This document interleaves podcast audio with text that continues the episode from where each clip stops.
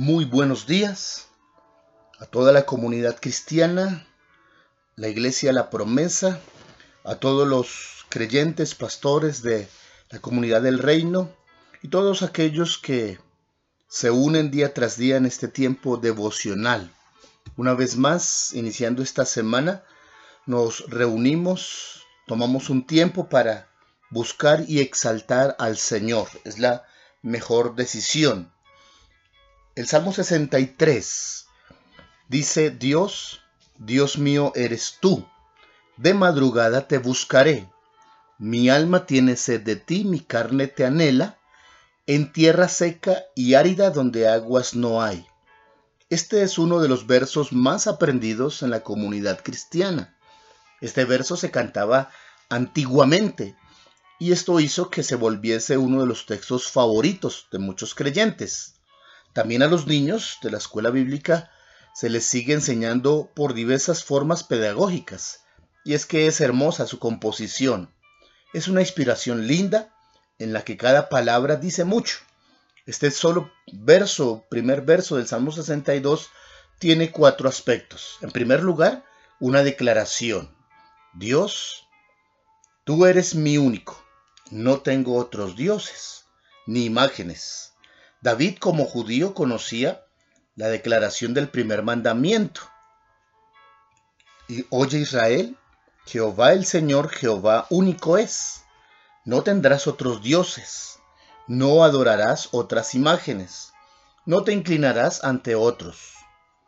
Las naciones vecinas a Israel todas fueron politeístas, pero el pueblo del Señor confió solo en Jehová, creador del cielo y de la tierra y quien ha ordenado adorarle solo a él. Por ello la primera frase de este salmo hace referencia al primer mandamiento, aquel que fue escrito inicialmente por el mismo dedo de Dios, en las tablas de piedra que presentó Moisés. Si tú hoy subes a la presencia de Dios, es decir, le buscas en oración, le podrías decir, Señor, me presento ante ti hoy, no traigo tablas de piedra, tampoco un cuaderno de notas, ni un computador, porque quiero que escribas en mi corazón tu verdad. Tú y solo tú eres Dios, y yo decido adorarte solo a ti. ¿Te gustaría tomar un minuto y hacer esta oración hoy? Sería una buena decisión. ¿Recuerda cómo Jesús le contestó al mismo diablo cuando éste le sugirió postrarse y adorarle a cambio de riquezas? Satanás, está escrito, el Señor tu Dios adorarás y a Él solo servirás. La idolatría ha sido uno de los pecados más cometidos en todos los tiempos. La gente ha preferido adorar a la creación antes que al Creador. La gente hace figuras de cualquier material y le da un nombre de un Dios. Lo pone en un lugar de su casa para ofrecerle adoración. Esto está prohibido por la palabra de Dios.